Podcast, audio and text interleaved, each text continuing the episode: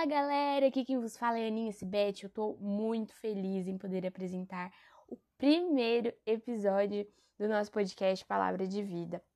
Primeiro de muitos, hein? Só um aviso. Mas antes, eu gostaria de mandar um salve para o nosso líder de jovens, Matheus Richter, e também para toda a galera do GAP.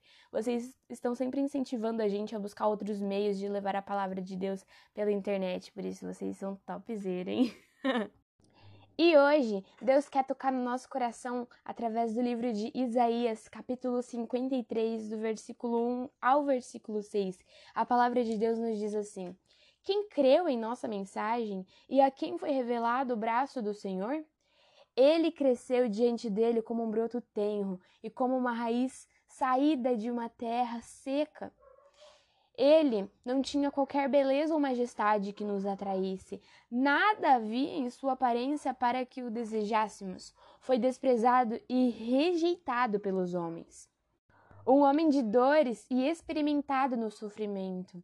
Como alguém de quem os homens escondem o rosto foi desprezado e nós não o tínhamos em estima.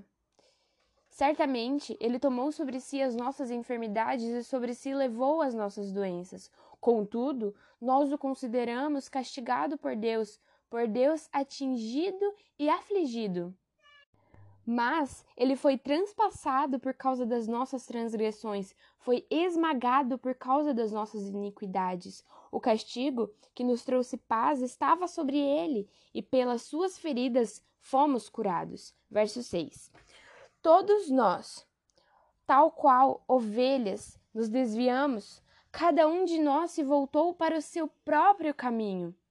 E o Senhor fez cair sobre ele a iniquidade de todos nós. Tá, Ana, mas o que você quer dizer com tudo isso?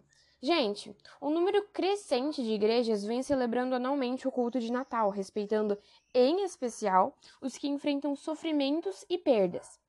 A ênfase na alegria e regozijo nessa época do ano muitas vezes faz as pessoas que estão lidando com tristezas intensas se sentirem ainda pior.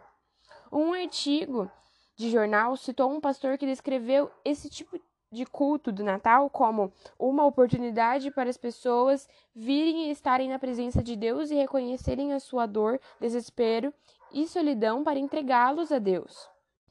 Um participante acrescentou e é um bom lugar para chorar, pois ninguém se perturbará com isso.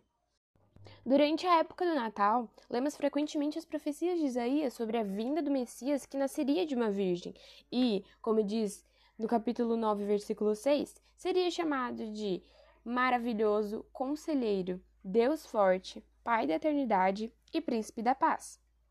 Mas talvez deveríamos incluir as palavras em Isaías 53, um homem de dores e experimentado no sofrimento, certamente ele tomou sobre si as nossas enfermidades e sobre si levou as nossas doenças, e pelas suas feridas fomos curados.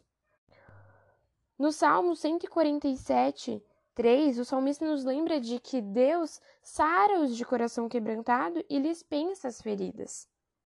Então, se você estiver sofrendo neste Natal, lembre-se: Jesus veio para nos salvar, ajudar e curar.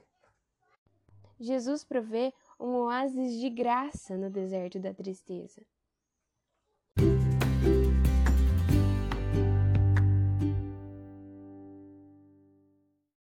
Então, pessoal, essa foi a devocional do dia 9 de dezembro de 2021. Eu espero que essa palavra tenha tocado no teu coração no dia de hoje. Gostaria de agradecer a oportunidade né, de estar aqui de apresentar este podcast que eu creio que vai ser uma bênção na vida de muita gente. Agora eu gostaria de orar por você. Vamos lá? Querido Deus, eu te agradeço pela vida dessa pessoa que até o que ouviu a tua palavra. Peço a ti que o Senhor derrame as tuas bênçãos sobre ela, Pai, e que o Senhor cuide dela. Peço a ti que o Senhor abençoe os teus filhos que por algum motivo estão com o coração angustiado, com o coração partido, ó Deus. Derrame o teu amor e graça sobre eles e os faça lembrar que o Senhor tomou as nossas dores e nos curou com a morte de Jesus na cruz, ó Pai. Em nome de Jesus. Amém.